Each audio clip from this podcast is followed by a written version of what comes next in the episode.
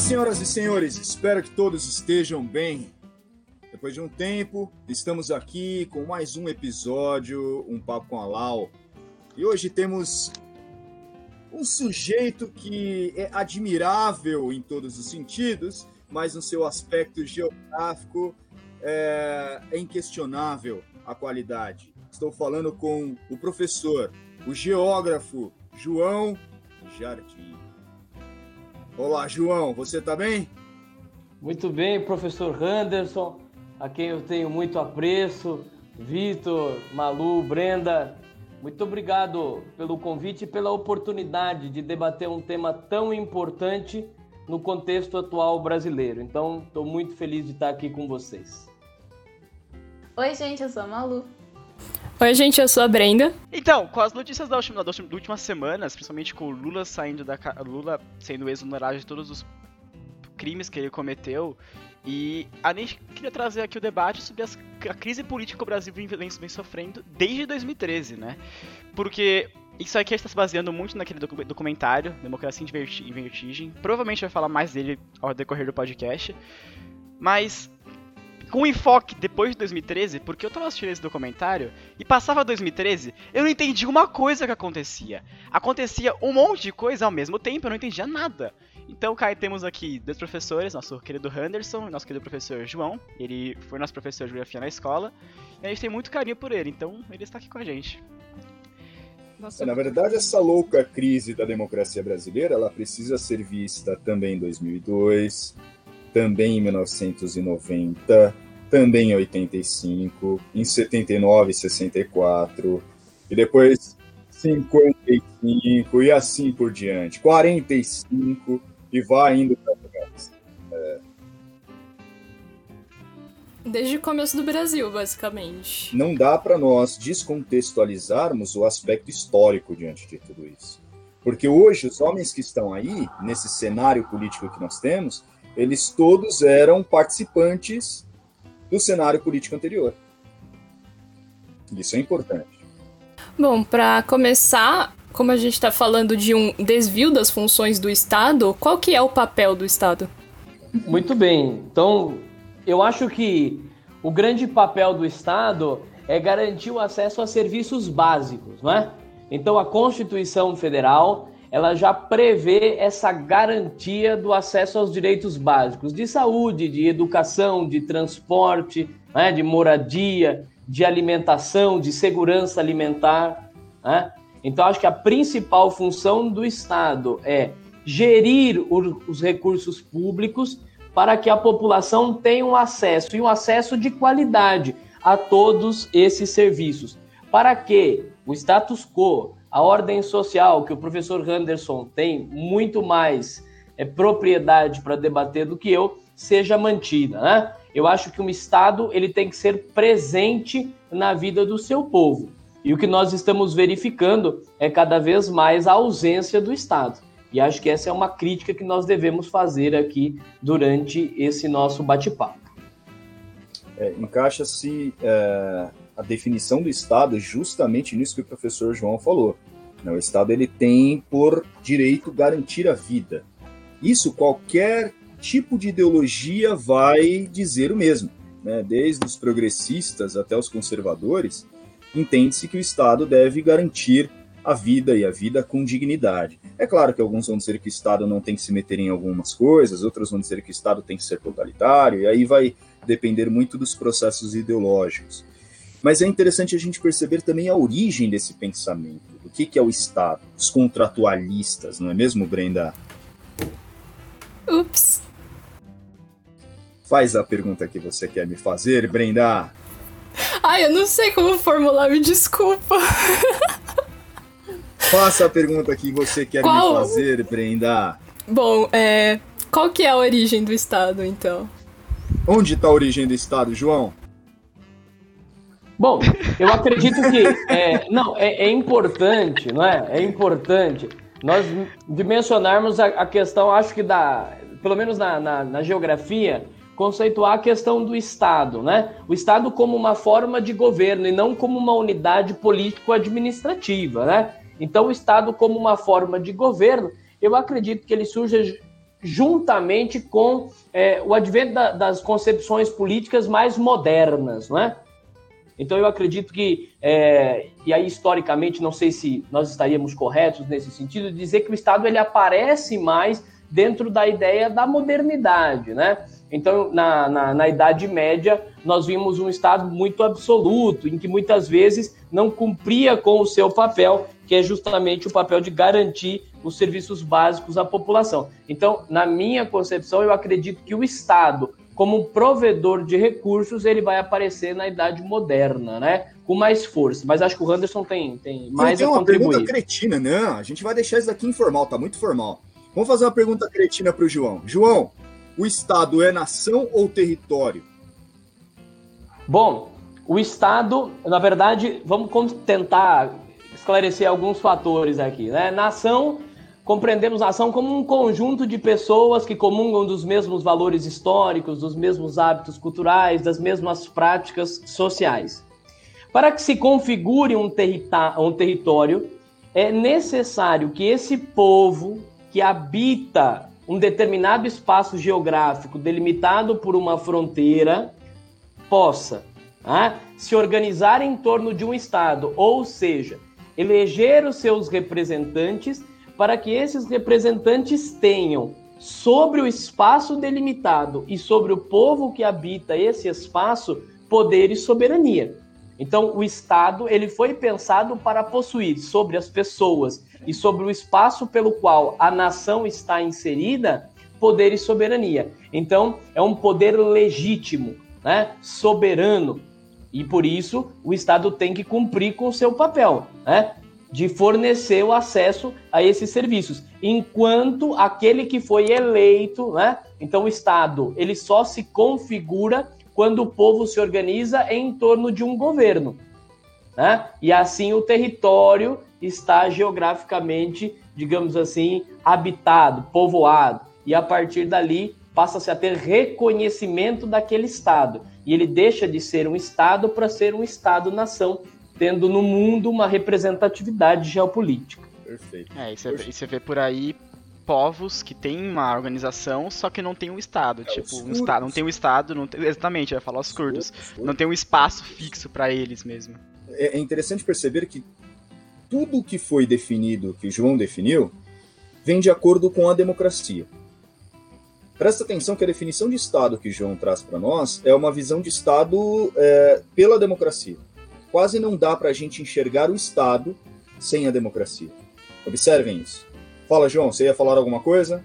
Não, eu ia colocar outros exemplos de nações né, sem Estado. Vocês falaram dos curdos, mas eu não consigo falar desse assunto sem lembrar da questão dos palestinos. Né? Um, povo, um, um povo que historicamente foi prejudicado, um povo que né, é, acabou sofrendo sanções muito fortes, inclusive da dona ONU, que foi criada para mediar conflitos e não mediou, né? ou foi mediar da criação do Estado de Israel, por causa de interesses né, norte-americanos um pouco mais acentuados do ponto de vista econômico, do que do povo palestino, que habita a região muito antes de Jesus Cristo e nunca conseguiu ter a legitimidade. Né? Então, isso é, digamos assim, um, um pecado, porque existe uma nação, existe um governo, porque a autoridade palestina é constituída, né? E aí muita gente pode dizer assim, ah, não, mas é, são grupos terroristas. Bom, mas pera um pouco, pera um pouquinho. Se nós formos pegar a gênese da formação da Palestina, a autoridade palestina, quando muda a sua estratégia, vai negociar com base no petróleo, vai tentar negociar na diplomacia. Exatamente. E os israelenses vão e matam o primeiro-ministro impedindo o acordo de Oslo. Então, quer dizer, essa organização que o Estado traz muitas vezes não é benéfica para determinados grupos sociais. Ô, João, é? você trouxe uma coisa que eu quero, que eu quero perguntar, porque me veio aqui. E a gente tem toda essa liberdade no Papo com a Lau. É, você falou da questão da ONU, essa democracia importada pelos norte-americanos, democracia made in USA. O que você acha disso, dessa democracia importada para o resto do mundo e que se o resto do mundo não seguir automaticamente não representa uma democracia e vem uh, uh, os Estados Unidos como um delegado querer impor esse modelo. Que, é, inclusive, eu... está aqui no Brasil nesse momento. Fala É, pouco. certamente. É o fardo do, é o fardo do É, americano, né? Até porque o ex-ministro da Justiça hoje trabalha para uma empresa norte-americana, não é que está, é, digamos assim, é, remendando né, o, que ele, o, que ele, o que ele quebrou da Odebrecht. Mas nós vamos falar disso em algum momento aí, né? Bom, mas eu penso assim, nós precisamos, para responder essa pergunta, voltar na criação da ONU no contexto pós-Segunda Guerra. É inegável a importância da criação da ONU, não é? É inegável, inegável. A gente vem de um século XIX muito conturbado e de um início de um século XX com duas guerras mundiais. Era preciso que alguma coisa fosse feita para colocar uma ordem nesse mundão de Deus aqui. Bom, cria-se a ONU, não é? Cria-se a ONU com uma certa é, obrigação, não é? Manter a paz mundial, estabelecer novos compromissos sociais, estabelecer um mínimo, um padrão de dignidade dentro de uma lógica do estado de bem-estar social, a política do welfare state na Europa. Né? Então a ONU é criada dentro desta lógica. Entretanto, entretanto, a configuração de poder dentro da lógica das relações institucionais que nós temos dentro da ONU, elas nos preocupam muito. Eu vou lhe dar um exemplo, porque eu acho que quando a gente exemplifica as coisas, ficam mais claras de, de entender. Vamos pegar o Conselho de Segurança das Nações Unidas, que as crianças aqui tanto gostam. É um absurdo. um monte de coisa, né? É, é um quase absurdo. Diplomata. Aprende. É, não, e, e com muita propriedade, né? É. É, esses meninos, eles são excelentes mesmo, né? Então, dentro de uma Ai, lógica, com quase 200 países, é uma pachorra, se, eu, se é que eu posso usar esses termos mais, digamos assim, menos formais, é uma Ah, pelo amor de pachorra, Deus. né? É pelo amor de Deus. né? É uma pachorra. Nós temos aí apenas 15 países, 15 países apitando dentro do Conselho de Segurança das Nações Unidas, onde cinco desses membros são permanentes com poder de veto. Ódio. Então, quer dizer, o que os seus Estados Unidos da América quer, quer dizer, não, não- não se materializa. Ah, o que, e os interesses são opostos. A Guerra Fria que acabou em 91, com a dissolução da, da União Soviética, ela deixa. é, Ela me parece que ela vive dentro do Conselho de Segurança das Nações Unidas. Nossa, sim! Sim! E, e- e, assim, os interesses mundiais eles vão se perdendo, a paz mundial vai ficando em segundo plano. A fome, que pelo menos no Brasil tinha tido grandes avanços, volta a assolar o mundo com, né, com muita intensidade. As doenças, o coronavírus agora matando cada vez mais nos países mais pobres. Né? Então eu acredito que a ONU ela tem sido omissa no seu papel de mediar esses conflitos muito em virtude de ter que ficar refém de determinados países que possuem um protagonismo maior dentro da nova ordem mundial. Né? Então eu acredito que a ONU precisa repensar a sua atuação, porque hoje ela não cumpre com o papel para o qual ela foi criada, na minha concepção. E é claro, é claro, salvo algumas especificidades, não é? Salvo algumas especificidades, como por exemplo a atuação da OMS diante da pandemia. Sim, sim, sim. né? Então, a atuação do Acnur com os refugiados. né? Agora, é claro que, do ponto de vista da mediação de conflitos civis, nós estamos errando. Porque senão a Síria não estava numa guerra civil desde 2011. É.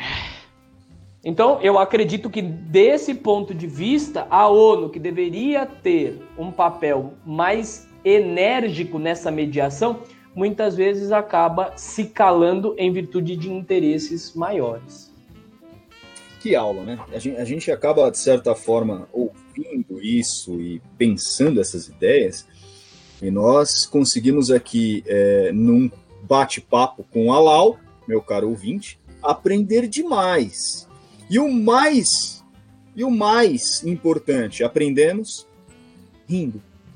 Aprendemos Melhor parte. leve, aprendemos num- numa tranquilidade, Verdade. numa informalidade muito grande. João, você pode falar exatamente tudo. Só Porra, não, os, Exatamente. só não os xingue, por favor. Pô, Do resto, pode tudo aqui no nosso podcast e sem É, censura. O máximo que pode acontecer é o pessoal da BIM bater aí na sua casa dizendo que você é um subversivo. Seu nome ir parar numa lista de terroristas. Vocês já pensaram, professor João, com o rostinho 3x4 numa lista de subversivos do Nossa! Brasil? Olha só. Não, mas você sabe que. Todo... Eu tenho um parceiro meu que andou se metendo em umas coisas aí e foi parar numa dessas listinhas. Eu acredito que todo pensador da ciência humana, hoje em dia. É um super. Ou, é, ou, ele é, ou ele é acusado de comunista, não é verdade? Comunista. Ou ele é, ou ele é acusado de comunista ou de subversivo, não é? Então, quer dizer, nesse Quando sentido. não os dois ao mesmo tempo. É. Eu, na próxima aula presencial, vou dar aula com um coquetel molotov nas mãos, aceso. é então. Um bom filho soviético AK-47. Ô, Muito João, bem. deixa eu te falar uma coisa é, é, que, que também veio aqui. Eu cortei alguém? Eu ia falar, eu ia falar, mas pode falar antes. Fala, falar, à fala, fala, fala. Não, eu ia, eu ia falar, eu ia perguntar em relação ao Estado, se aquele papel que você falou, se ele tá sendo cumprido, principalmente no Brasil. Olha, é, vamos, é, aqui eu vou precisar já começar a introduzir a questão brasileira de uma maneira um pouco mais técnica, né? Então. Ô, João, João, antes da gente entrar no contexto do Brasil, será que a gente pode só responder uma pergunta minha sobre o contexto geral, assim? Vamos lá, se eu seria souber. muito utópico pensar no Estado como só um órgão regulador, assim, que não. Mandasse, de fato, sem um órgão simplesmente regulador. Se eu não me engano, até uma ideia meio comunista, não é? Minha gatinha comunista. Acho que contaram. A Maria é anarquista, velho. Ela não quer Estado. Ela tá. Tchau, Estado. Assim que é bom. Fala, Eu, Anderson. sei, eu tenho, eu tenho uma, uma visão assim, eu sempre é, vou para o lado da origem das ideias, né? E, e a gente tem, deveria encontrar, e eu acho que é a coisa mais difícil, principalmente em uma polarização como nós estamos agora, uma polarização política. Qual é de fato o papel do Estado na vida dos indivíduos? Porque é para isso, afinal de contas, que o Estado existe. E aí, se você pegar as teorias, é, principalmente da democracia, inspirado em Rousseau, e da autocracia, inspirado em Hobbes, você percebe que o Estado ele busca um equilíbrio entre a autocracia e a democracia o tempo inteiro. O excesso de democracia, e a democracia é muito difícil da gente lidar porque ela cria o próprio fenômeno da autodestruição. A democracia se auto-sabota, justamente naquele paradoxo da tolerância que nós temos, porque a democracia ela tem que tolerar muita coisa, inclusive a intolerância.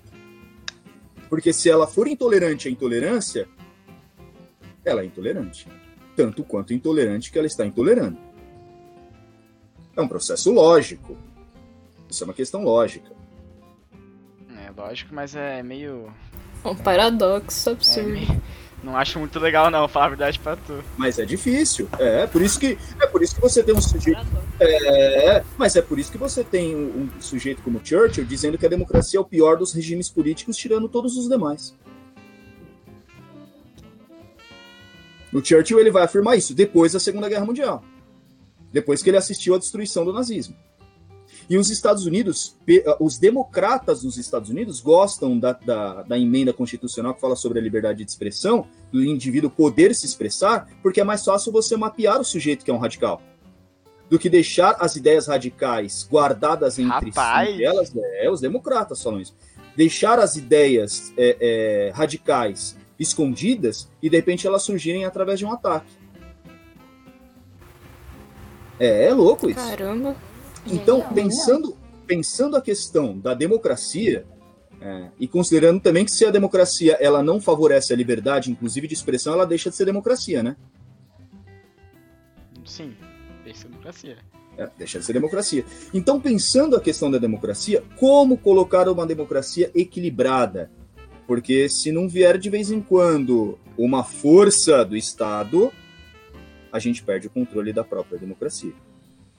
Na pandemia, Henderson, na pandemia, se você pega, por exemplo, eu gosto da, da, da visão, aí eu acho que aí para entrar na, na, na resposta da Malu, dessa ideia de Estado como regulador, eu acho que a gente podia pensar num modelo mais keynesianista, e digo assim, é, deixa a Uhum. economia, eu deixo a economia correr dentro dos preceitos liberais, mas a hora que eu tiver que apertar, o Estado tem que ser firme. Então você pensa agora na questão da pandemia do coronavírus. Ah, mas o SUS, ah, um bando de vagabundo, ah, um bando de médico que não trabalha, ah, um bando de folgado, eu não sei, mas de onde é que está vindo a, a, a, a- salvação do Brasil? Quem está segurando a bronca toda? É o hospital particular? É. Cadê o Albert Einstein?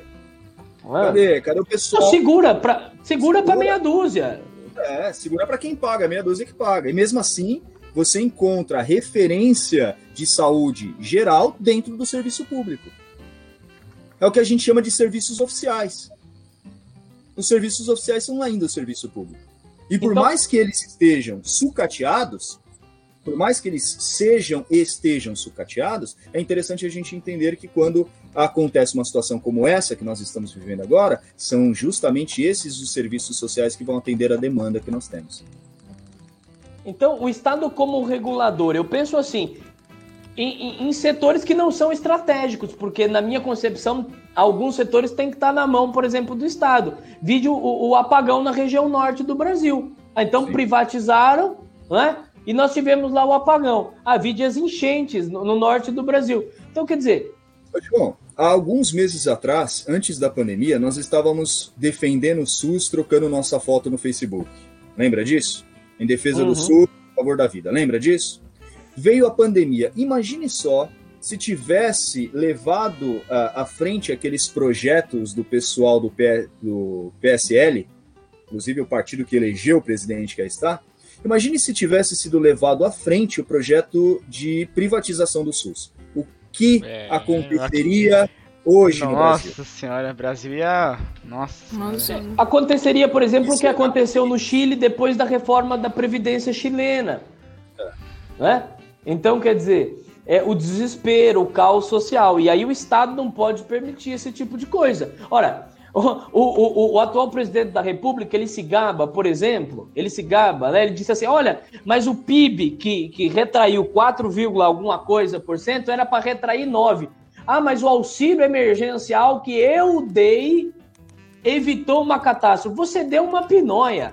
Se não fosse a oposição brigar no Congresso, e inclusive até muitos partidos de situação também né, é, verificarem Um a necessidade como um clamor público, e aí a- atualmente o pessoal se gabando. Digo, ah, então o PIB não foi pior porque nós demos o auxílio emergencial. E agora nós estamos brigando por causa de 200 reais. É, que não compra uma cesta básica e meia. Que não compra 4 quilos de patinho. Porra! É, é assustador, é. assustador. Então, quer dizer, o Estado ele pode atuar, voltando à sua pergunta, como regulador? Pode, em determinados setores. Agora, não pode ser um Estado frouxo. Não, é? não pode ser um Estado frouxo. A hora que tem que apertar, o Estado tem que estar presente. Porque senão, não adianta você eleger um governo se o governo não tem a tomada de decisão necessária no momento em que precisa tomar. Ô, João, aquela pergunta cretina, mais uma vez, que é necessária. que momento da história política desse país você entende que existiu um líder ou um, um governo que tenha sido mais próximo desse ideal? Que ao mesmo tempo foi firme, seguro e também deu as liberdades sem apertar tanto. Isso é, teve aquela mão que não sufocou e também teve aquela mão que não afrouxou. Olha, é, vamos tentar pensar num exemplo mais, é, digamos, mais recente, não é? Mais recente. Se você pega o início do governo Lula, eu não sei se vocês se lembram, o vice-presidente do Lula era o Zé de Alencar, que era um, um empresário. Ah, o Partido dos Trabalhadores, o Partido Socialista, o Partido Comunista, mas o vice dele, o vice dele era um empresário. Então, durante o governo, por exemplo, do PT, que iniciou lá com o Lula, os bancos ficaram mais ricos do que propriamente agora. Né? Então, Era mais liberal que Era- a gente tem é. hoje. Certamente, certamente.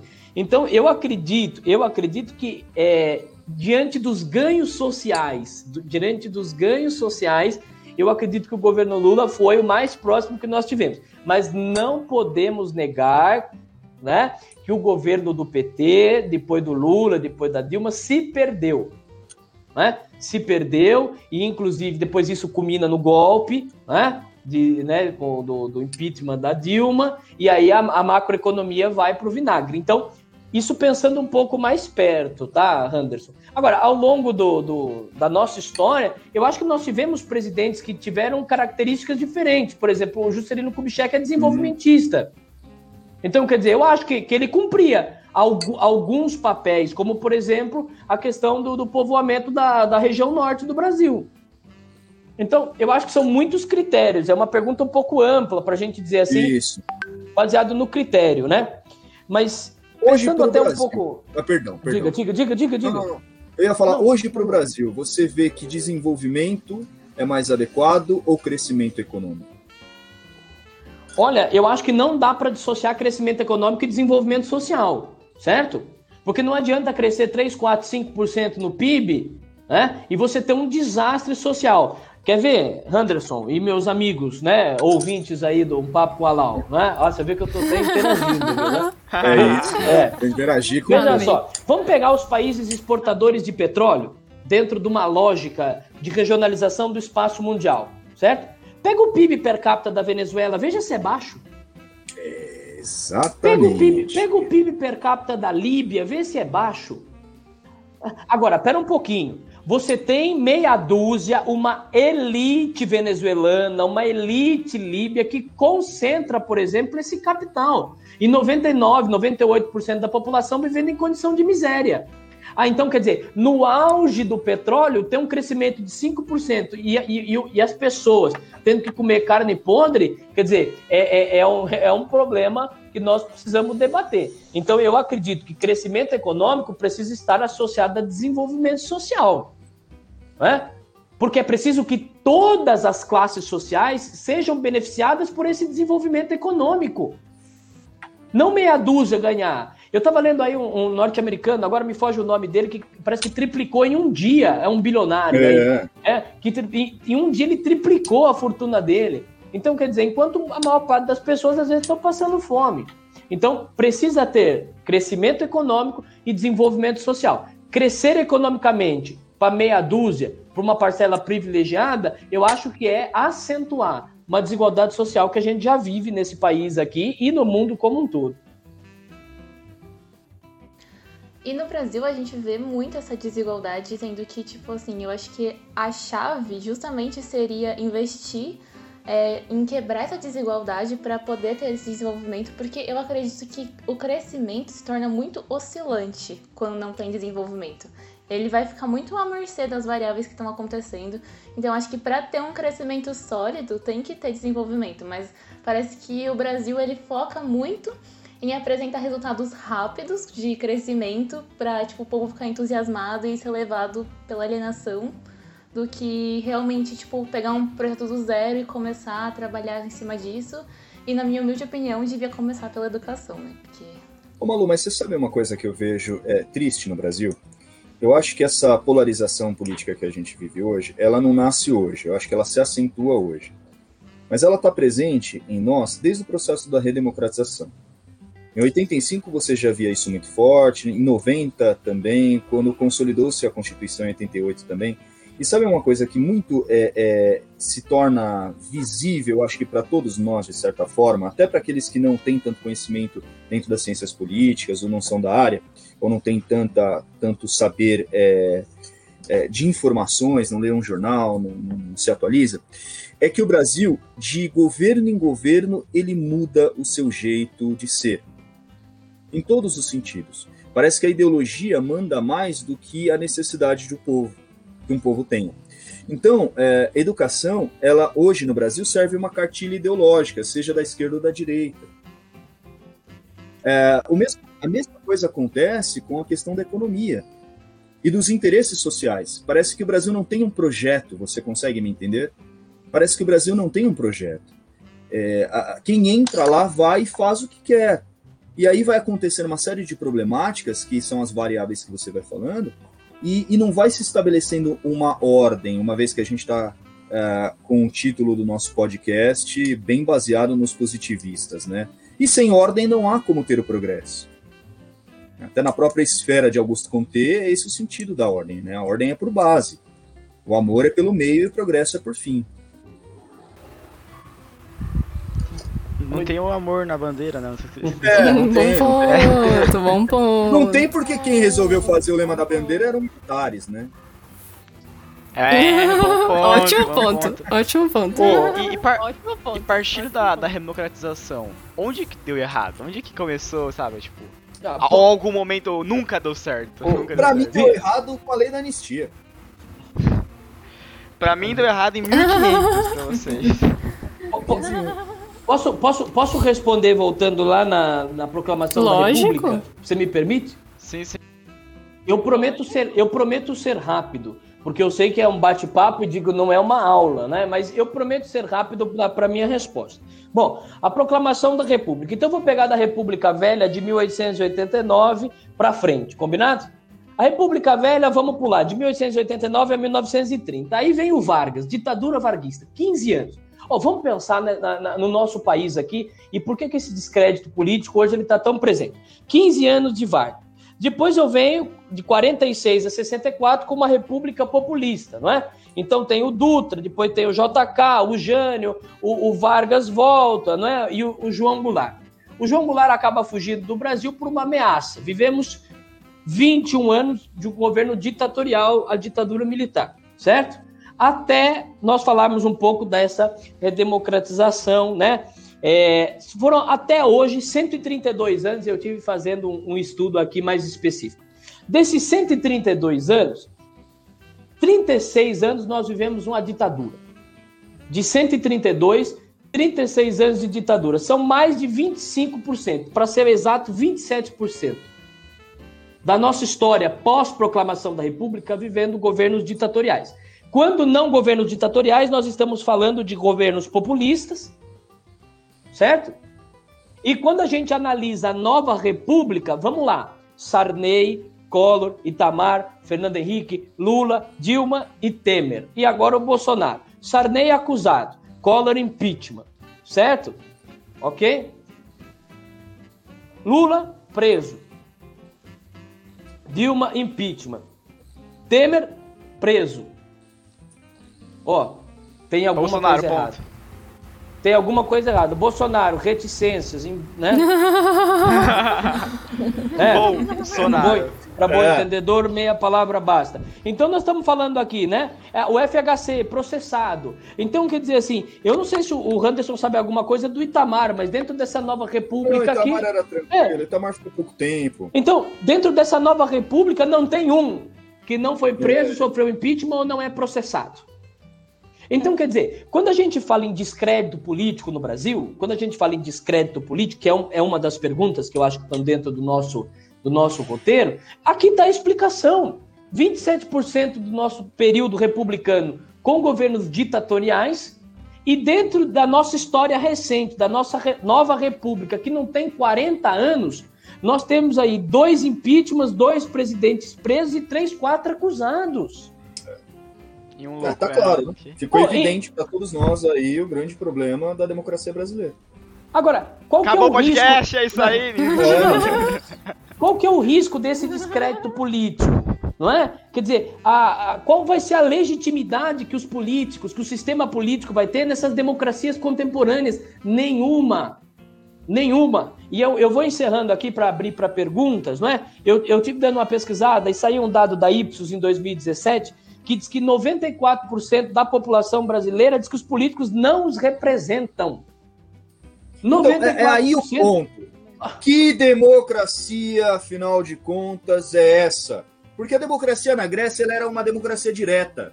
O indivíduo ia lá, ele estudava com algum sofista, Protágoras ou Gorgias, aprendia a arte da retórica, ia na ágora, discursava, e ele, se tivesse uma boa eloquência, ganhava o discurso. E aí ele era conhecido como um bom orador. E ele tinha defendido a sua posição frente a- a- ao plenário. A nova democracia, ela não é direta, mesmo porque nem teria como ser. Ela, portanto, é representativa. Se 94% das pessoas no Brasil elas não consideram que os políticos representam nem elas, nem seus interesses, nem a sua ideologia, que democracia é essa?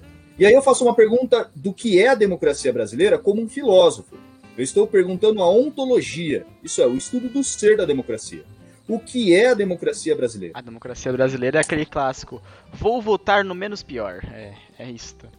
É exatamente isso. Então, mas aí o Bertoldo, Mas o, o é Bertoldo eu Brecht, acho que já não é mais assim, hein? Eu acho que é eu vou votar naquele que o meu sentimento Virou uma coisa espelha. sentimental. Naquele que o meu ódio está O tal do emocionado. Naquele- Opa, completamente. Aí eu vou citar Sérgio Buarque de Holanda. Mais que sentimental, é emocional. É o homem cordial.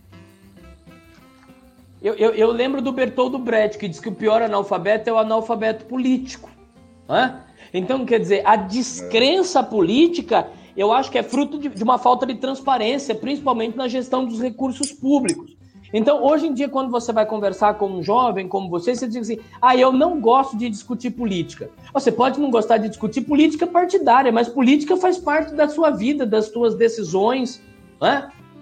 Do que, da, daquilo da que você consome. Que você da vaga na sua universidade, do curso se vai ter financiamento para pesquisa. É. Está envolvido nisso, na saúde pública, de como será quando de repente um ente querido seu precisar de um hospital. Então eu acredito. Ô, João, você não acha que muito desse, desse mal-estar da sociedade brasileira se dá por conta dessa separação, desse fosso que existe entre o público e o privado? Porque é, parece que as pessoas que fazem uso dos serviços privados elas imaginam que elas nunca irão depender ou precisar do serviço público. Aquela mentalidade que a classe média tem de que tudo que há no serviço público é, é uma porcaria, é um lixo, é desnecessário e deveria acabar e privatizar tudo. É, eu, eu, isso. Eu vou, eu vou dizer uma coisa assim, parece boba a minha resposta, mas eu vou falar um pouco da, da falta da empatia. Talvez você brigue comigo pelo termo empatia, né? Porque patos é doença, não é? Se eu não me engano, né? Mas é um, é, é um, é, vem de patos. É, é um termo da moda, é um termo da moda, não é? Então, quer dizer, eu não uso o serviço público. Então, que se dane o serviço público, que privatize o serviço público. Oh, mas espera um pouco. É necessário entender o enquadramento de toda a conjuntura da população brasileira. Ah, então quer dizer, ah, porque eu não uso hospital público, eu não tenho que lutar pela melhora do hospital público, porque graças a Deus eu tenho condições para poder pagar um plano de saúde. Ah, então quer dizer que eu não tenho que lutar pela melhoria nas escolas públicas, porque eu posso pagar uma mensalidade de mil, dois mil, três mil reais. Tem escola em São Paulo que cobra dez mil reais de mensalidade. Então, quer dizer, eu não tenho que lutar pela melhora dos serviços públicos. Eu acho que é, é um pouco de, de falta de, de, empatia ou, ou, ou uma, um projeto de poder. Exatamente.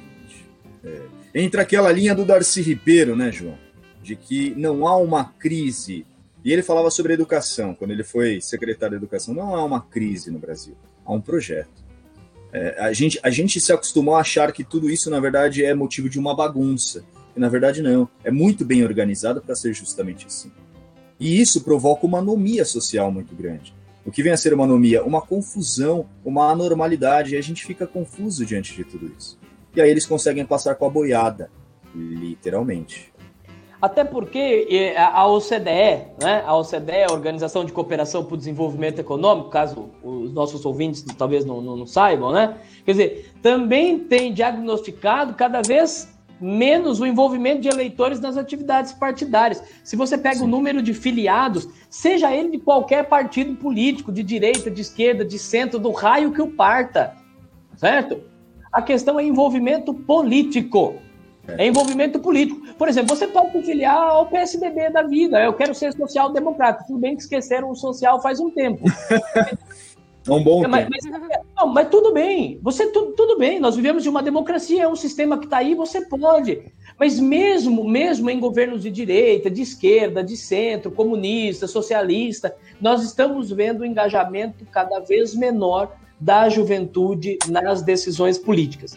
Riscos desse descrédito, consequências desse descrédito político, né?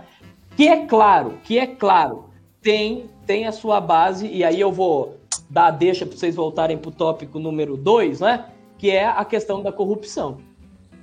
Que aí eu acho que vale a pena nós fazermos esse debate também. Ah, bom. É. E assim, eu acho que uma coisa que muitos governos tem em comum, né, além de os problemas, é a corrupção, né? E assim, ela permeia, ao meu ver, uh, não só o governo, mas também a sociedade, né? Assim, é meio que tá incrustado assim na nossa nação, digamos assim. Eu não sei se é pejorativo dizer, mas eu vejo que isso é quase como uma coisa cultural e que as pessoas se adaptaram, se acostumaram, normalizaram a corrupção. É, ah, normal. Sim, o famoso. Eu vejo assim. É, e é uma corrupção acariciada, né? Porque a gente é, é, o país onde você vê um grupo muito grande de pessoas lutando contra a corrupção e, e com justiça, de forma muito correta.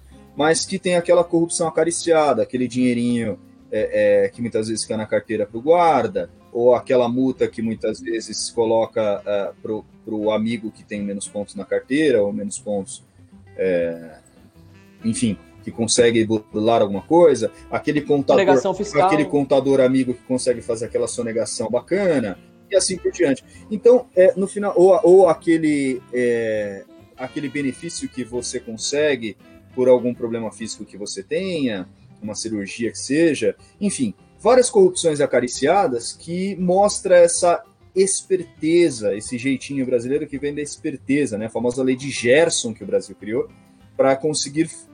De Gerson, vocês não sabem o que é lei de Gerson? Não sei. Eu tenho, eu tenho menos de 20 anos. Ah, mas eu também não, não, sou da época. Na década de 70, teve um jogador de futebol chamado Gerson. E aí aparecia uma propaganda no, nas televisões brasileiras de cigarro. E aparecia ele fumando um cigarro, que eu não vou lembrar agora o nome da marca do cigarro.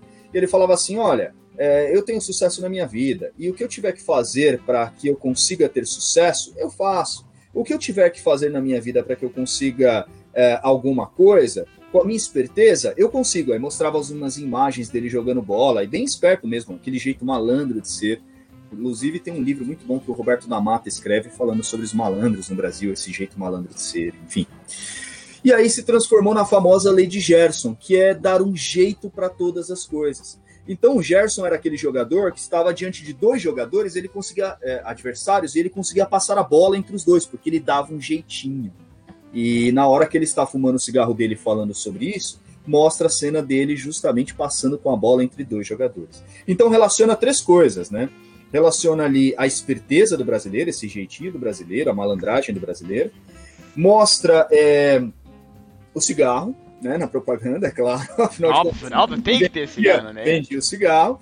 E também vendia a ideia do futebol brasileiro, baseado nessa malandragem, nessa falta de necessidade é, técnica da coisa, porque a malandragem já leva uh, vantagem. Então é justamente isso, o levar vantagem em tudo. É a lei de Gerson. E o brasileiro ele se acostumou e se acomodou com essa ideia. E carregamos até hoje esse princípio, seja no setor político, setor econômico e no dia a dia. E aí você vê que aquele cara que tem a bravata de dizer que os políticos são corruptos, que político tinha que morrer, que é necessário fechar o STF e etc., e que a força deveria uh, imperar sobre a ordem, e que só existe ordem sobre a força, é aquele cara que sonega o imposto quando chega o leão para engolir parte daquilo que ele produziu. É aquele cara que sempre vai dar um jeitinho de fazer uma coisa ou outra. É a discussão entre o moralista e o sujeito que adequa a moral na sua vida. E aí, o que, que nós devemos pensar? Né? O moralismo, que é justamente isso, ou a moralidade? É, Olha, podia fazer, podia fazer. Ah, não, pode falar, pode terminar. Não, desculpa, desculpa, fala, fala, Vitor. Sem contar a situação da vida. Sem contar a situação da vida. É, porque eu ia dizer que essa corrupção está enraizada desde o Brasil colônia. É, aí nós precisamos voltar, é. né? A elite brasileira enriqueceu sem qualquer escrúpulo. Nossa, realmente. Com tráfico de influência, com favorecimento, com abuso de autoridade, com nepotismo. A distância da metrópole, a distância Brasil e Portugal, gerou uma vigilância frágil. A nossa terra foi roubada, espoliada, explorada. Então, de 1530, quando começa efetivamente a colonização, até 22, né, ou depois até 88, com a abolição da escravidão, são 300 e tantos anos de roubo nesse país. Né? Então, quer dizer, a, a, a, nossa, a nossa história ela começa manchada pela corrupção, né? que não é nossa, é como se estivesse intrínseca a nós. Né?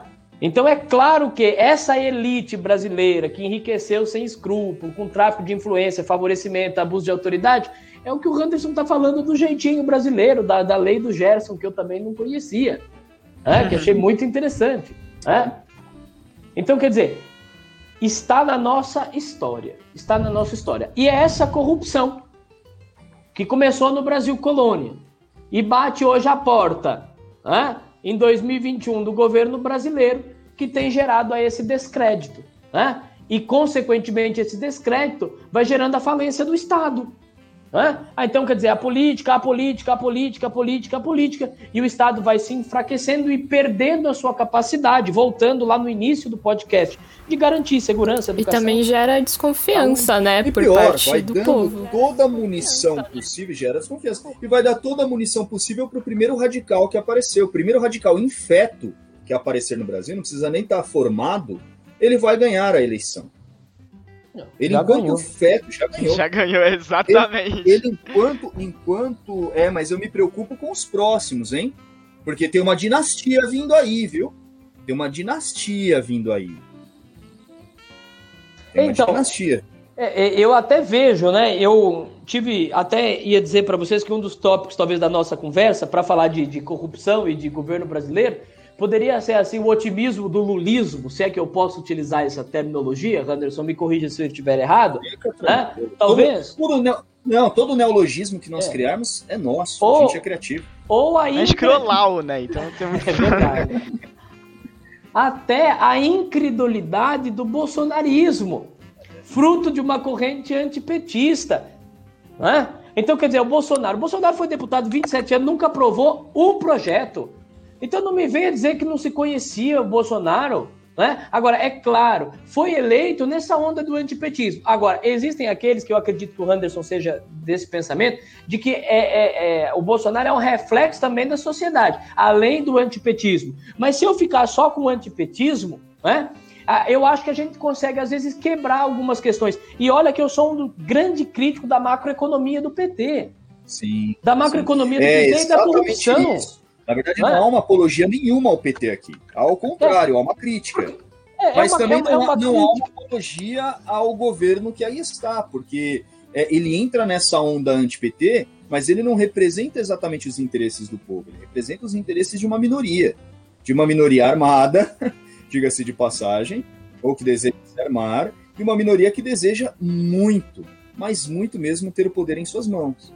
É por isso que quando esse governo ele entra no poder, a primeira coisa que você percebe é uma divisão da fatia de bolo, e depois, quando o, o, os, os, líderes desse governo querem o bolo para ele, você percebe um racha no governo que eu não assisti até hoje um racha em governo igual. O racha que acontece no governo Bolsonaro desde o início desse governo até hoje não tem igual. Pô, ele saiu do partido dele. Ele, ele é um presidente sem partido. Ele é um presidente sem partido. Ele saiu da partido dele. É um negócio assim. E, e, e, e os, os cupincha criticando a, jo, a Joyce Hassman, se é assim, é, fala o nome dela, descendo a lenha dele aqui na prefeitura. Olha o Dória, olha o Dória, meu. O Dória falando, como que era? Bolso Dória. Parece que o Dória entrou Pois entrou é. O, o, Bolso Dória. Assim. O Dória hoje batendo de frente com o Bolsonaro. Como política é, é, é, é a arte dos cretinos. Agora, não dá para negar os números, não dá para negar os números. Então eu peguei aqui, eu fiz a média do PIB dos últimos presidentes do Brasil, do otimismo do lulismo à incredulidade do bolsonarismo. Então, no, no o, o, Lula de 2003 a 2010, digo, teve aí um PIB crescendo na faixa dos 4%. É claro que muito na onda dos BRICS, é claro que muito na onda das economias emergentes, não mérito. A crise mundial não também. É, não, mas aí ele fala da marolinha, só que o Lula ele não percebeu que a marolinha que ele falou em 2009 com a crise subprime norte-americana ia ser o tsunami da Dilma. É, exatamente. Ele não teve uma visão de futuro. Então, quer dizer, ah, é, é por isso que eu falo que a, que a gente diz assim, ah, muitas vezes aqui, ah, vocês estão criticando o Bolsonaro, etc, então estão fazendo apologia. Muito bem, Hans, quando você falou de você está fazendo apologia ao PT, mas é preciso deixar as coisas muito bem esclarecidas. É. Então, quer dizer, a marolinha de 2009 da, da crise do subprime virou o tsunami da Dilma. Ou vocês acham que a Dilma ia cair se a economia do país andasse bem com as pernas? Exatamente. Se ela tivesse uma economia firme. E um posicionamento político firme também. É, tá, sem, sem dúvida. Uma, Maquiavel aqui. Uma vez fraco, sentado no trono, que caia. Então, falta, né? Aí, aí depois a gente poder fazer uma discussão também sobre a questão do, do sistema brasileiro. Então, quer dizer, a inoperância né, do, do, dos presidentes da Câmara, também de julga, não julga impeachment, e coloca, não coloca, compra de voto, emenda parlamentar e por aí vai. Mas eu dizia assim, no governo do Lula nós tivemos um crescimento de PIB girando em torno da casa dos 4%. Você veja a incompetência do governo do PT com a queda para 1% durante o governo Dilma até o impeachment. Certo? E aí você vê a economia brasileira regredindo com o Temer e crescendo 1% com o Bolsonaro. O Guedes, quando entra, diz assim: olha, se o dólar chegar a 5 reais é porque nós fizemos muita besteira. Guedes, pelo amor de Deus, se você estiver nos escutando, onde é que você está? Estamos chegando em 6. Para de fazer besteira. Para de achar que nós estamos nos Estados Unidos. Para de querer pautar a gasolina com base no preço do, do, do dólar. Né? Porque o petróleo é brasileiro, apesar mas de que venderam para as refinarias. Bola, mas eu cantei essa bola, João, antes da eleição do Bolsonaro. E eu ainda falei, eu ainda comentei na época, em sala de aula, eu cheguei a comentar isso. Olha que ousadia. Eu cheguei, inclusive, a comentar em sala de aula a, a cefalia que existia nisso, a esquizofrenia que existia nisso, de eleger um presidente nacionalista que só seria eleito porque haveria empresários apoiando o ministro uh, uh, da economia dele, que é um liberal. Eu nunca vi nacionalista e liberal darem as mãos. É por isso que você vê essas discrepâncias todas que existem, essas discrepâncias econômicas, é por isso que você já viu e vê o Bolsonaro passar por cima do Guedes. E o Guedes depois fala: olha, então é assim, se as coisas forem desse jeito, eu caio fora. E aí daqui a pouco o Bolsonaro tá falando o discurso que o Guedes falou. Parece um, um processo de idiot como é que é que eu, esses dias eu, eu, eu li? Idiotilização, né? Até um outro neologismo. Hoje estamos para neologismo, né? Idiotilização. um projeto de idiotilização. É, eu falo uma coisa, mas eu falo que não falei. Inclusive hoje, não sei se foi hoje ou foi ontem, o Bolsonaro disse assim: Eu quero que provem que eu falei que esse vírus aí era uma gripezinha. Acho que ele esquece que hoje em dia a gente grava Ai, as coisas. Acho que ele esquece que as coisas hoje. Ai, eu vi! Ai, muito bom. Parece que é piada, tá ligado? É sério? Não, não, não, cara. Ah, não, cara, já é pior, velho. É, vendo. Tem, tem. Tá Mas você sabe, ô Anderson, que eu vejo assim, que a, as pessoas, as pessoas também que se curvam a, a, a essas imbecilidades, tem um papel muito grande também de, de, de, de é, des, deslegi, como é que é? Desleg, de, qual é meu pai? Corta isso, Vitor. Deslegitimar, corta isso, viu, Vitor? Né? É, ah, mas aí a, fica legal, João. A, a questão da, da política. Oh, você pega o Marcos Pontes, que foi no, no, no, no, numa sonda russa, no governo Lula, dá uma voltinha, orbitar a Terra. Pô, esse cara não viu que a Terra não é plana? Aí me vem o Olavo de Carvalho falar em terraplanismo. Pô, um cientista que, que, que fez missão na NASA, pô, ministro da Militar. Ciência e da Tecnologia, e não abrir a boca para falar de uma besteira como essa. Ah, é, é, é, é, olha, é de fato um absurdo o que nós estamos vivendo nesse país. Agora, fruto, é claro, é claro, desse movimento antipetista, né? dessa onda também de corrupção, mas aí nós podemos falar também da questão da judicialização de determinados processos, né? da escolha da justiça brasileira em determinadas causas, e nós vamos chegar na questão das fake news. Né? Hum. Nas fake news como geradoras, por exemplo, de uma guerra informativa. E o Anderson falou no início de um ambiente de polarização política. Não existe ambiente melhor para disseminar fake, fake news do que no âmbito de polarização política. Para 2022, eu não sei o que o Anderson pensa. É claro que eu acho que, pela suspeição do, do, do juiz Moro, o processo ele precisa voltar do zero. E eu não estou dizendo aqui que o Lula merece ser é, eleito como é, uma pessoa que não foi culpada, que não cometeu crime, mas o julgamento precisa ser justo. Agora, a ascensão do Lula como um candidato para 2022 me preocupa por causa dessa polarização. A mim também, a mim também. Inclusive, quando, quando eu vi a notícia, foi a primeira coisa que eu pensei. Foi justamente isso. Isso acirra ainda mais a polarização, e aí a gente está vivendo quase que um, um tabuleiro de war. Né? Quase... Você pode ter críticas ao Ciro Gomes, mas ele fala em lulopetismo e bolsonarismo boçal. É. Então, quer dizer, estamos vivendo um tempo dessa polarização, que foi até pouco tempo PT-PSDB. Será que agora vai ser PT Bolsonaro, PT Eduardo Bolsonaro, PT não sei quem Bolsonaro? A dinastia, é, né? A dinastia Bolsonaro? Então é uma guerra de informação travestida de jornalismo. E dentro da, do jornalismo oficial, dentro daquilo que a gente assiste na televisão. Ou vocês acham que uma Rede Globo de televisão não tem os seus, uh, os seus interesses nas notícias que elas passam? É, ela, com, combatemos o fake news. De que jeito? É. é. Eu acho engraçado, por exemplo, essa semana, o pessoal falando. Não, mas Bolsonaro e Lula. Cara, a gente voltou pra 2017, 2018, cara, isso é assustador. É, é totalmente a mesma coisa, mesma, mesma frase. Bolsonaro Lula? Mas por omissão dos. Mas por omissão do STF, gente. Eu tinha dito isso para vocês. O Faquin tá com esse processo desde 2016 lá em cima da mesa dele para verificar se o, o, o Moro tinha competência para poder julgar o processo em Curitiba, dentro da, da, da Operação Lava Jato. Por que, que, você acha que eles jogaram agora? Com qual interesse você acha que esse, esse cara resolveu julgar isso agora? Certamente para tentar evitar a vergonha jurídica que o Moro vai passar. É. Não é? Os políticos a vergonha jurídica. Muito bem.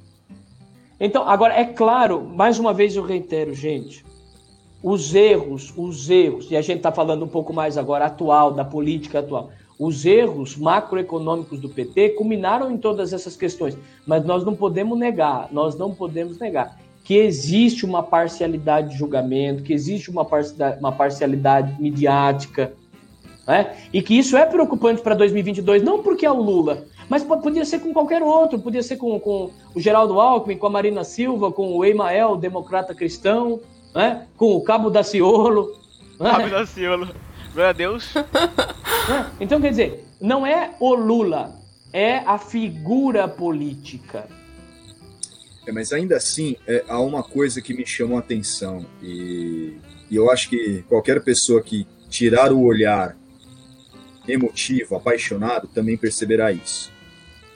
Como o Lula sai, entre aspas, da política, e depois a prisão dele, o julgamento e a prisão, e aí todo mundo pensando que ele já era um defunto político, ele já era um cadáver político, e como hoje esse sujeito faz um discurso e o discurso que ele faz assusta tanto os seus adversários, a ponto de você, num discurso, o cara faz um discurso pela manhã, à tarde você já tem um pronunciamento do Dória, porque o Dória seria é, é, o único candidato para a eleição de 2022 para fazer frente com o Bolsonaro. O Dória já se posiciona, é, a, com a questão da pandemia. O próprio Bolsonaro se posiciona, inclusive, de máscara. Inclusive colocando as colocando máscara. Né? Um globo terrestre, um globo terrestre em cima da mesa. Em cima da mesa, é exatamente. Como é interessante é, que esse defunto ele venha a renascer, né? Sei lá, a volta dos que não foram. Nossa! A volta dos que não Nossa. foram, né? Agora, é claro que eu acho que nós temos que, que, que, defender, defender também no campo mais progressista, se é que eu posso enquadrar o, os governos de oposição ao governo atual como progressistas, uma determinada união, né? Porque essa bipolarização ela é prejudicial, eu enxergo ela como prejudicial.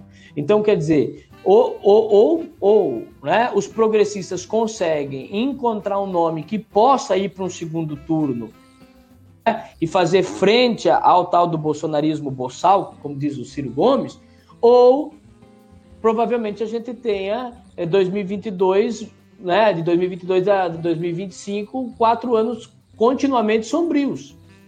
Né? O, o, João, eu falei a princípio de que os homens que estão hoje no cenário político eram os homens que estavam participando desse mesmo cenário anos atrás. Então, assim, são os mesmos caras que enfrentaram as mesmas coisas. Você pega, por exemplo, o Bolsonaro, ele estava do lado dos militares em 70, 80.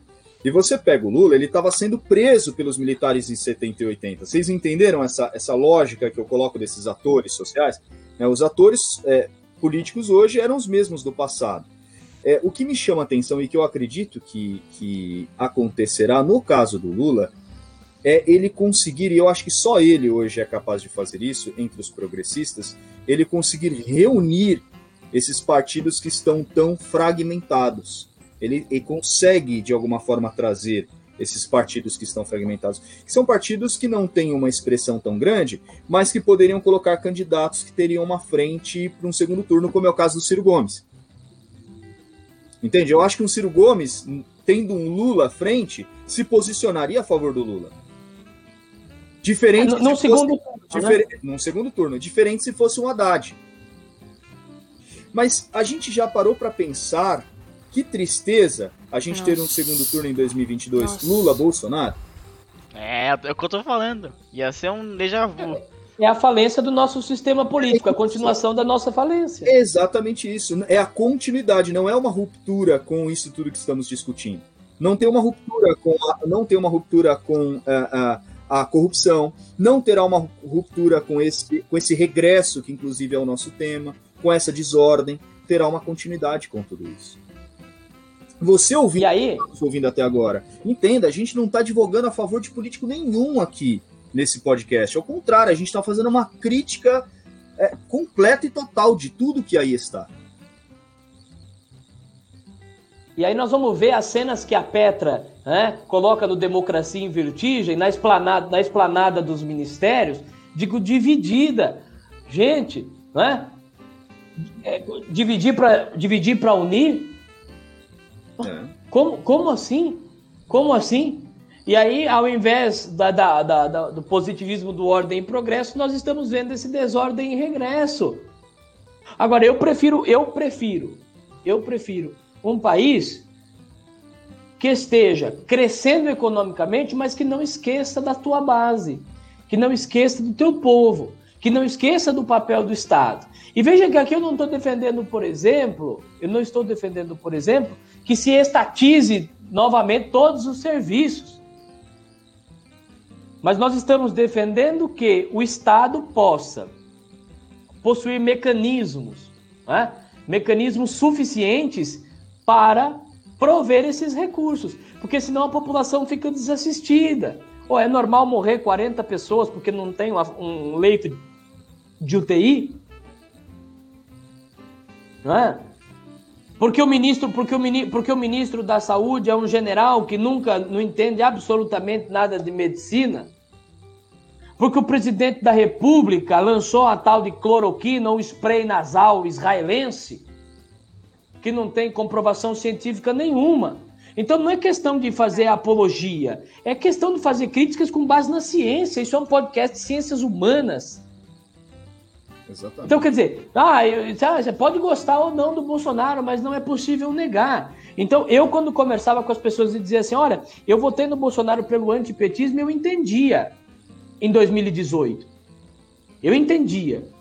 Compreenda bem, eu disse que entendia. Se eu concordo ou não é uma questão que é, É, é a par. Mas eu entendia. Agora, diante do que nós estamos vivendo, de 2019, vamos viver até 2022, agravado pela pandemia do coronavírus, é um indicativo de que ou nós mudamos, ou a nossa, que já foi a sétima oitava economia do mundo emergente, que começou a se industrializar tem 100 anos, não é? Exportadora de commodity, que nunca investiu em ciência e tecnologia, mas já bateu a sexta, sétima, oitava economia do mundo, vai continuar caindo cada vez mais. E o Estado esfacelado e o povo cada vez mais à mercê né, do Uma sistema. fazendona. E detalhe, uma fazendona. A gente está se tornando uma. Já éramos, né? Mas uma fazendona. O Brasil é uma fazendona. É isso. O Brasil é uma fazendona. E pior, as nossas terras estão sendo vendidas. E não está sendo vendida para brasileiro. Então elas não estão mais sendo nossas. Mas não é só a terra, o petróleo não está sendo vendido tudo. no Brasil, é rico, tudo que é riqueza natural. É. naquele âmbito da, da corrupção, né?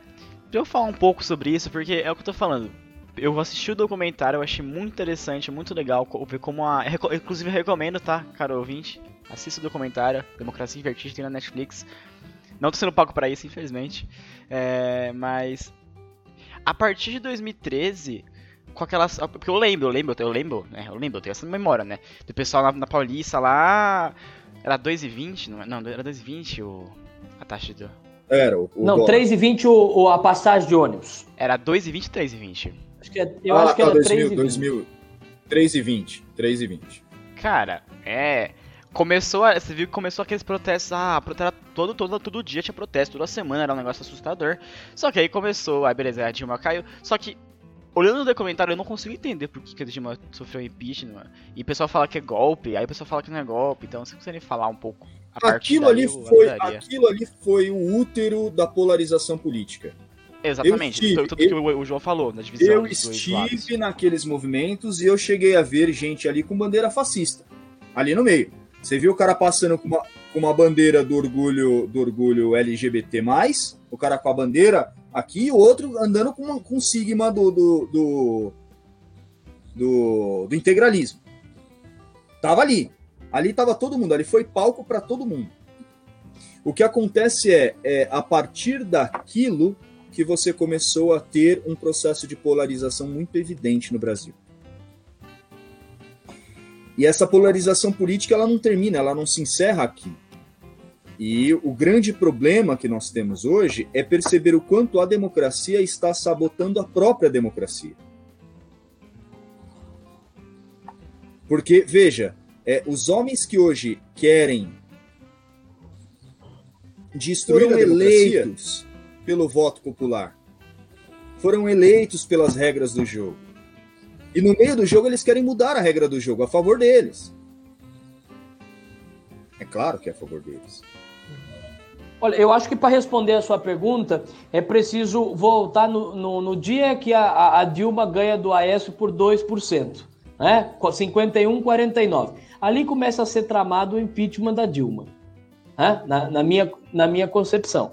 Então é preciso voltar nessa época. Então, quer dizer, a incredulidade, a incredulidade do, do, do campo de direita, não é? digamos assim, representado aí pelo Aécio Neves, de que o PT ganha, tinha ganho mais uma eleição. Muito apertada, sinal também já de que o governo do PT já estava cometendo erros gigantescos, certo? Gigantesco, mensalão, petrolão, Lava Jato. Mensal, mensalão é anterior, Lava Jato é. já era o que estava rolando. É, então, quer dizer. Mensalão é o primeiro, o primeiro, é, é o primeiro mandato dele. Durante o governo Lula, isso mesmo, isso mesmo. Ah, se quiserem falar também, eu tô aceitando também, daí. Então, aí o que, que eu vejo? Então começa aí com, com a questão do Aécio não ter é, aceitado o resultado né, da, da, das eleições. Só que aí o que acontece? Resolveram utilizar um instrumento legal que é o impeachment para tirar a Dilma porque acreditavam que ela estava fazendo um governo ruim. Mas impeachment não é para julgar. Quem julga o presidente é o povo nas eleições. Impeachment é quando se comete um crime de responsabilidade. A pedalada, a pedalada fiscal que a Dilma cometeu, o Fernando Henrique cometeu, o Lula cometeu e não sofreram impeachment. Depois o Temer cometeu, depois propriamente que a Dilma sofre o impeachment. Então, quer dizer, a gente diz que é, que é, que é golpe, por quê? Porque não o, o, o, impeachment foi um instrumento utilizado de forma ilegal. É. No sentido de que ele não tinha aquela função. Ah, Dilma está fazendo um governo ruim. Muito bem, você espere acabar o mandato da Dilma e não, re, não a reeleja. É? Agora, não por meio de um, um instrumento como o impeachment. Ah. Parece que o impeachment, João, não sei se você tem essa impressão, parece que o impeachment é, é uma, uma alavanca para ejetar o piloto. Entende? Exatamente. E qualquer motivo, a gente ejeta o piloto. Joga ele para fora do avião. Destrói a nave depois. É, é, é, isso. Não, e a nave está sendo destruída.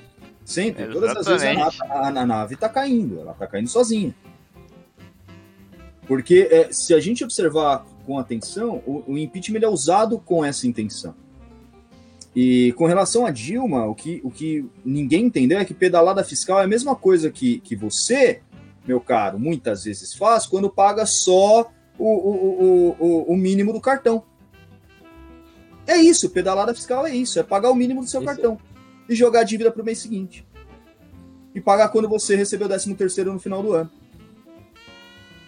É isso, pedalada fiscal é isso. Isso é crime, então? A questão dela foi. É, aí foi a questão do banco público, né? Então é. haverá uma discussão. Mas os outros presidentes fizeram, essa é uma estratégia econômica. Então, quer dizer, encontraram um pequeno pretexto para legitima, legitimar um instrumento que é legal de forma ilegal. Por isso é golpe. E a fragilidade. E a fragilidade.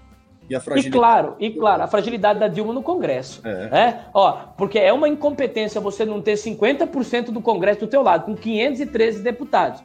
Incompetência da Dilma, foi o que o Anderson falou, citando, uma, acho que foi o Maquiavel. Maquiavel. Foi. Dizendo assim: olha, se você não é competente o suficiente, se você, é, acho que é, não sei qual foi o termo, foi mole, parece que. É, se você não. Fraco, né? Se você não é fraco, né, forte o suficiente, não esteja lá, porque é, pra, é para os fortes, né? Eu é, penso é. assim.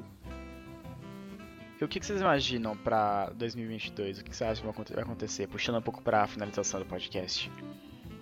Anderson no poder. eu vou me candidatar. Eu já tenho até Olha slogan, só. vote professor João para melhorar a educação. É bem clichê, né? É bem clichê dessa amei, amei.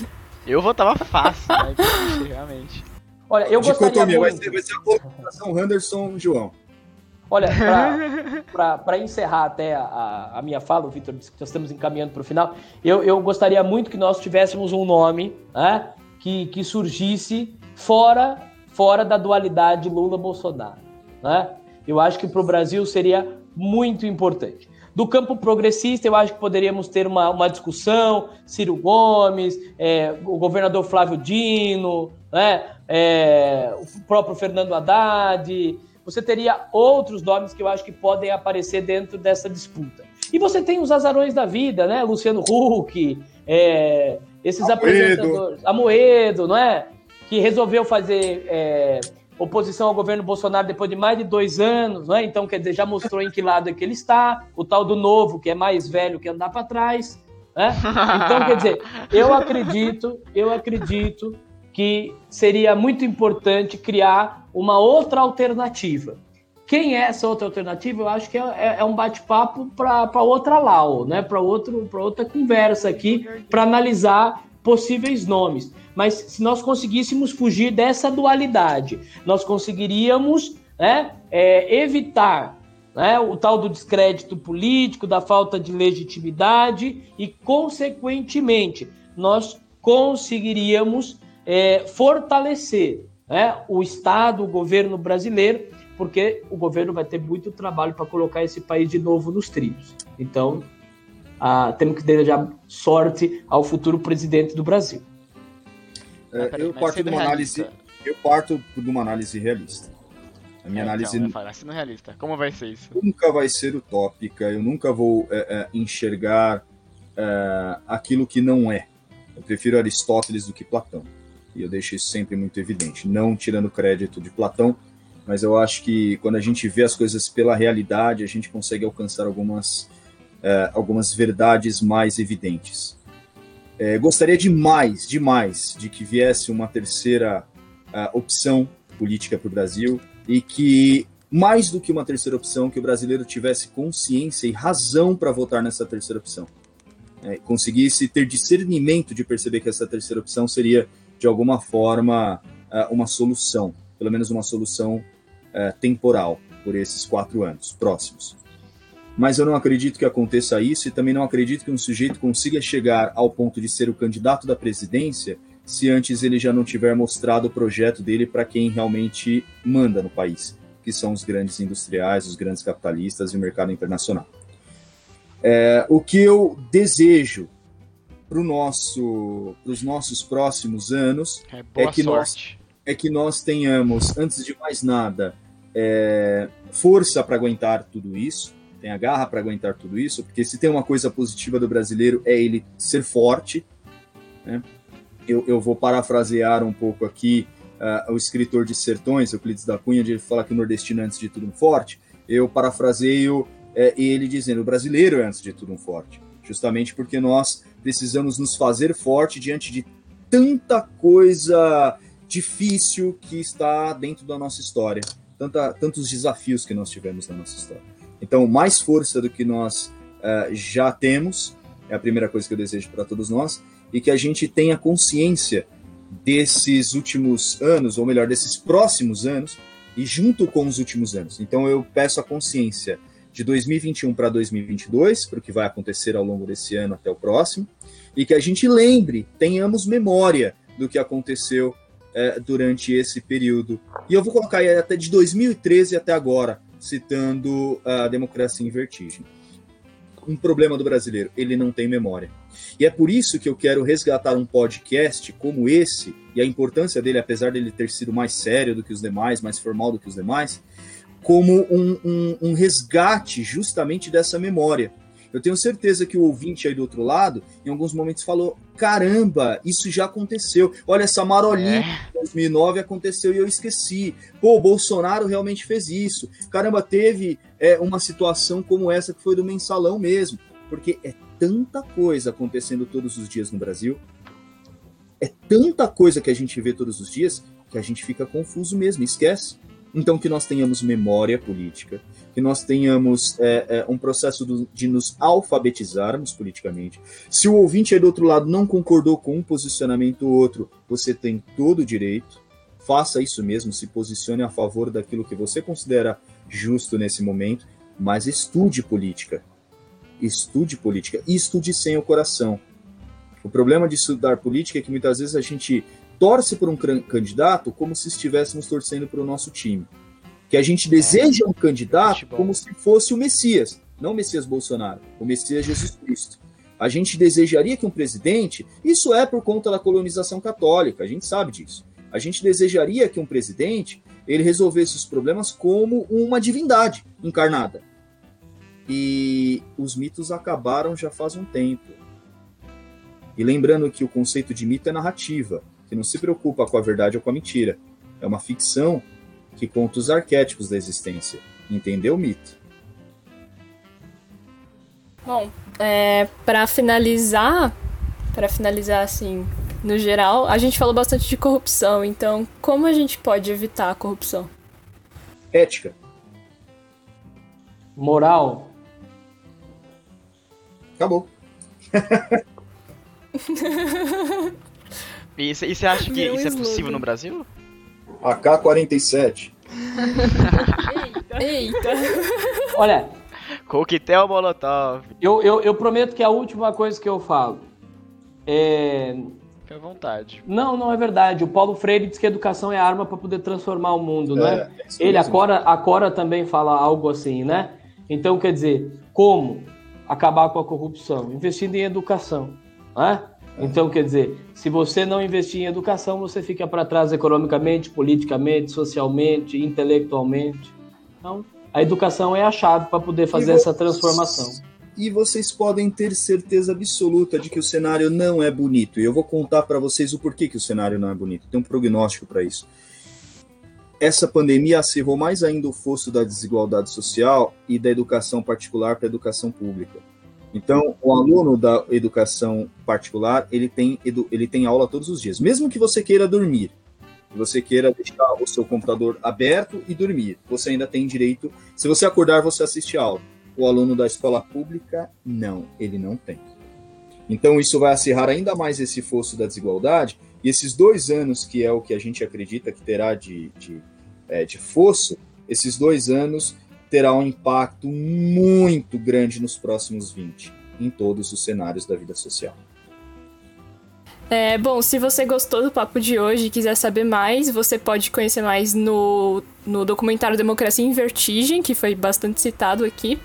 E também ouvir a música que está na descrição da, do nosso episódio, que é Desordem e Regresso, que ela fala dessa temática também de corrupção e do quanto isso afeta na sociedade. Bem, eu só queria fazer os, o marketing, né, o merchandising. Queria agradecer muito pelo podcast, muito, muito bom. Agradecer ao João, né, professor João? Ah, eu gostei. Aí ele começa a falar, tá bom? O... Esse é o... Aí, beleza. Queria falar que a gente tem Instagram, arroba papo com a Lau. Se você gostou desse tema ou de outros temas, vai lá ver, tem post toda semana. A gente tá fazendo agora a Semana das Mulheres. Ia ter um episódio sobre, sobre o Dia das Mulheres, só acabou por alguns problemas técnicos, não teve. É, se você não gostou de uma coisa que a gente falou aqui, ou tem uma opinião diferente, você está totalmente certo, você pode ter uma opinião diferente. Então manda pra gente lá, mostra sua opinião, fala, pô, a gente não gostei disso aqui, ou gostei, pode mandar pra gente lá. Sugestão de tema, tudo que vocês tiverem, pode mandar pra gente lá.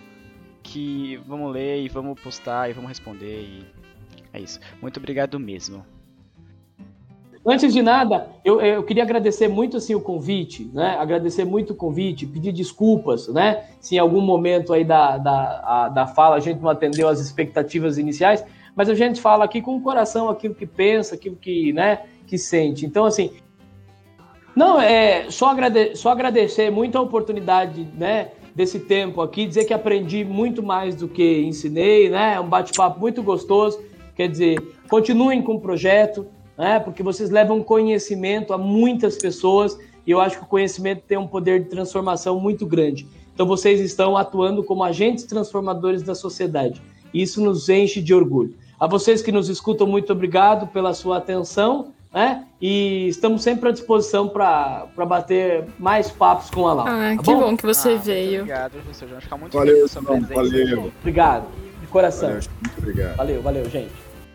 Meus caros ouvintes, senhoras e senhores, que é, tiveram a paciência de nos ouvir até aqui, primeiro que eu agradeço a sua paciência, a sua participação, é, e agradeço em especial ao professor João, que esteve aqui brilhante, trazendo para nós boa parte daquilo que é necessário ser dito, principalmente com a visão específica, técnica e, e tão cheia de conhecimento que ele nos trouxe. Agradecer a Brenda, o Vitor, a Maria Luísa e também todos aqueles que estão nas cortinas desse palco incrível.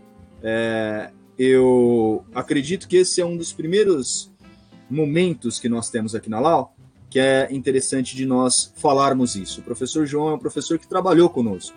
E olha como que a parceria é incrível. Hoje ele não trabalha mais, ele já não tem mais contato é, formal nenhum, e ele ainda assim aceitou o convite de participar com a gente de esse, desse episódio e deixou aberto para os demais. Isso, isso que é legal, cara ouvinte. Essas parcerias que nós temos, esses contatos que nós temos. Eu quero em breve que a gente esteja fazendo um papo com a Lau com os candidatos à presidência de 2022. Nossa. Um abraço para todos vocês. Tchau. Seria legal. Tchau, gente. Então, tchau, gente. Até o próximo episódio.